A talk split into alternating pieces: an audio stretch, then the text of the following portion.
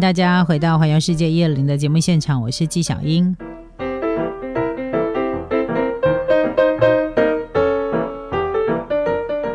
好的，大家都知道呢，日本的治安很好，但是其实它有一些治安的死角，还有一些他们自己本身也会日本比较知道的一些治安上面的一些禁忌。今天就是要跟大家来谈这个。呃，讲到去自由行呢，很多人的入门的首选都会选在像东京或大阪这种。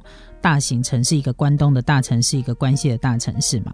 那大家对于东京的印象呢，都会觉得，因为它是算首都圈，哈，日本是没有首都的，所以我们只能说它是首都圈。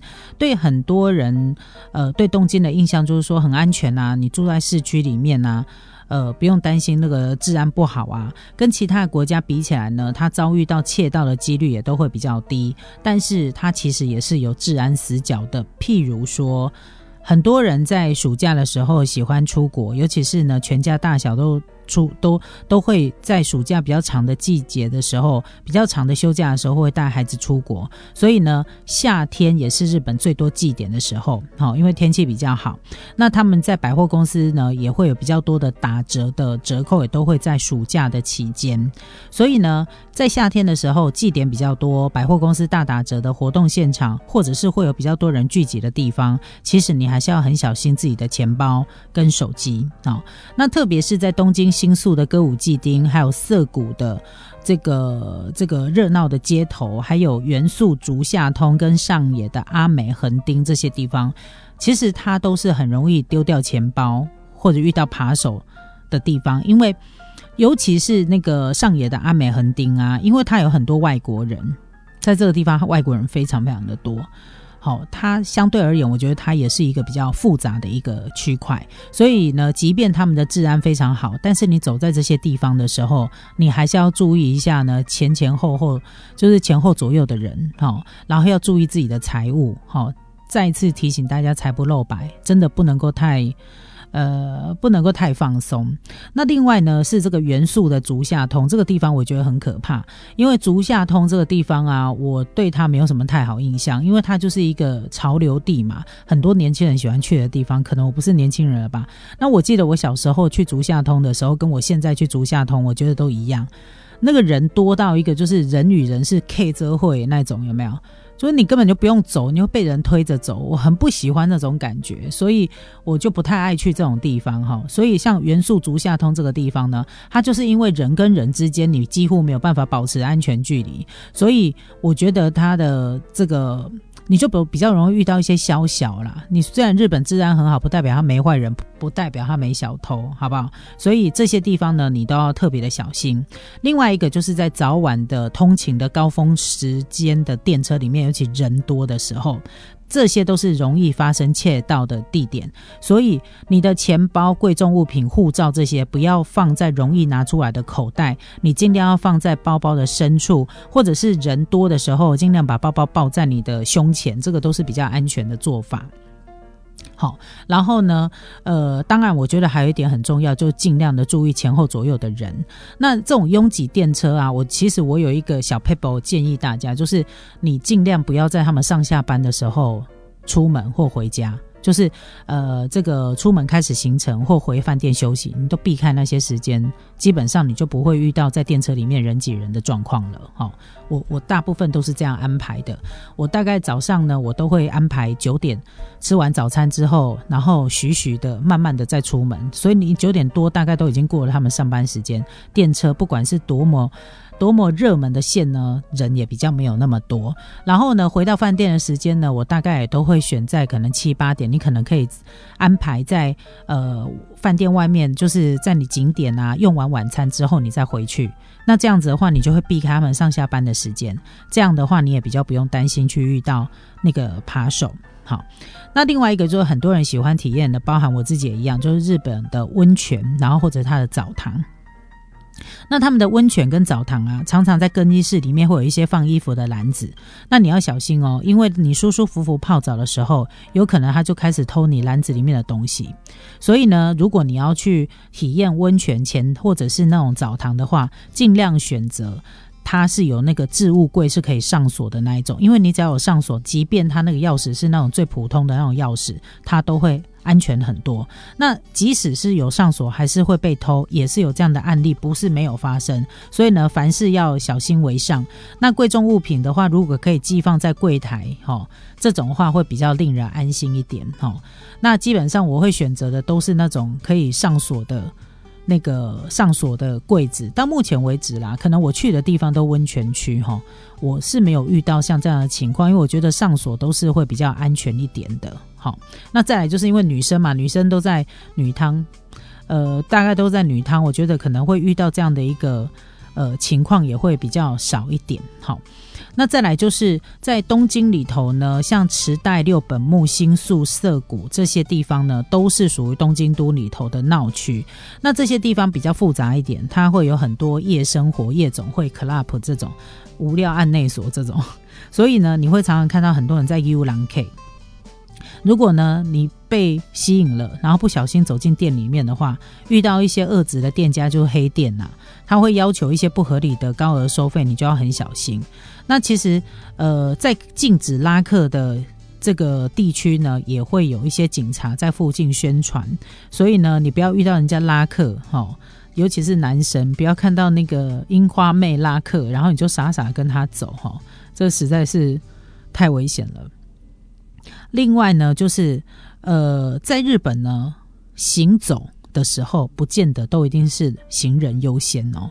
尤其是在没有交通号志的道路上，如果有行人，依常理来说，日本的车子都会停下来让行人通行。但是在日本各县市的状况不一样哦，比如说东京或大阪这些大都市，无论是一般车辆或机人车，车辆不礼让路人而自己先过的情况也很多。所以为了本身的安全，你在过马路之前最好先看一下左右两旁的来车。你不要以为日本人都非常的有礼礼貌，一定会让你行人，不一定，好不好？所以这就是你可能在新斋桥。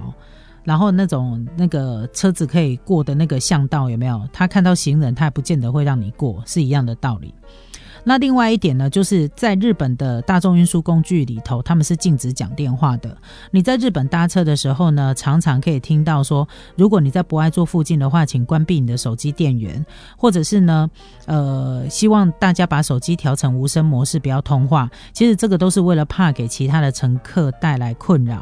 在日本搭乘电车或巴士的时候，不讲电话是一般常事，因为呢，呃，他们说日本原本也有在密闭空间里头大声说话影响别人。的情况，所以他们才制定了这个规定。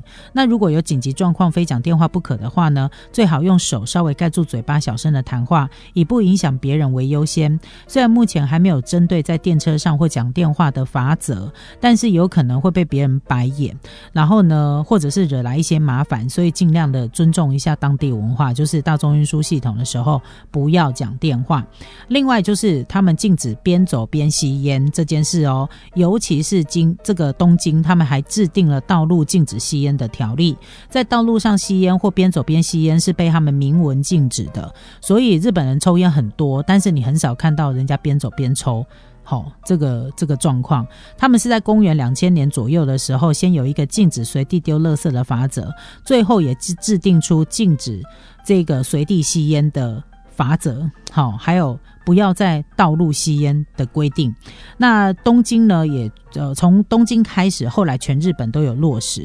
那这几年呢，比较流行电子烟嘛，那现在电子烟也被规范在吸烟的范围里面。因为如果被发现的话，是可以罚钱的。他们的罚款是一千到两千哦，一千到两万不等的日元。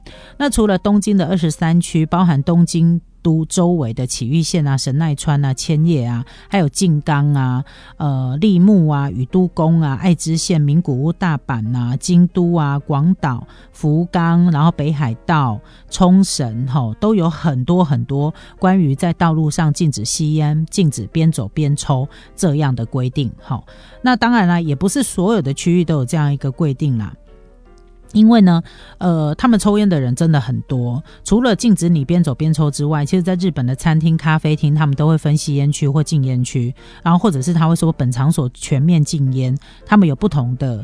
规定，所以呢，有抽烟的朋友一定要在指定场所吸烟。这就是你常常经过公园的时候，它会有一个吸烟区，然后永远都会挤满非常非常多这个老烟枪在那边吸烟是一样，他们只会在固定的地方吸烟。哦，所以这个是呃吸烟的朋友要特别注意的。在台湾是你想吸就吸嘛，就是你不要在公共场所啊，你在户外啊，他也没有规定你说你要在吸烟区吸，对不对？在户外呢，你常常会看到很多人就是想抽就抽啊，这一点就你在日本就会受到比较多的限制啊。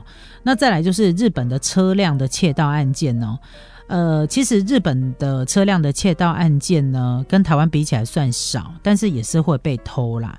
然后呢？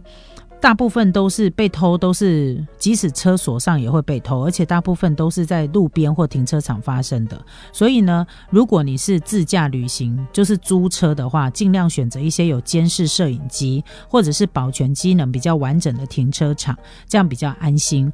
即使是你你所停的这个停车场是一个付费停车场停停车场，但是如果它使用的人少或路人少的情况之下，它就特别就阴暗处，它特别容易发生车上的。窃盗案，他不一定偷你车，他偷你车上的财物。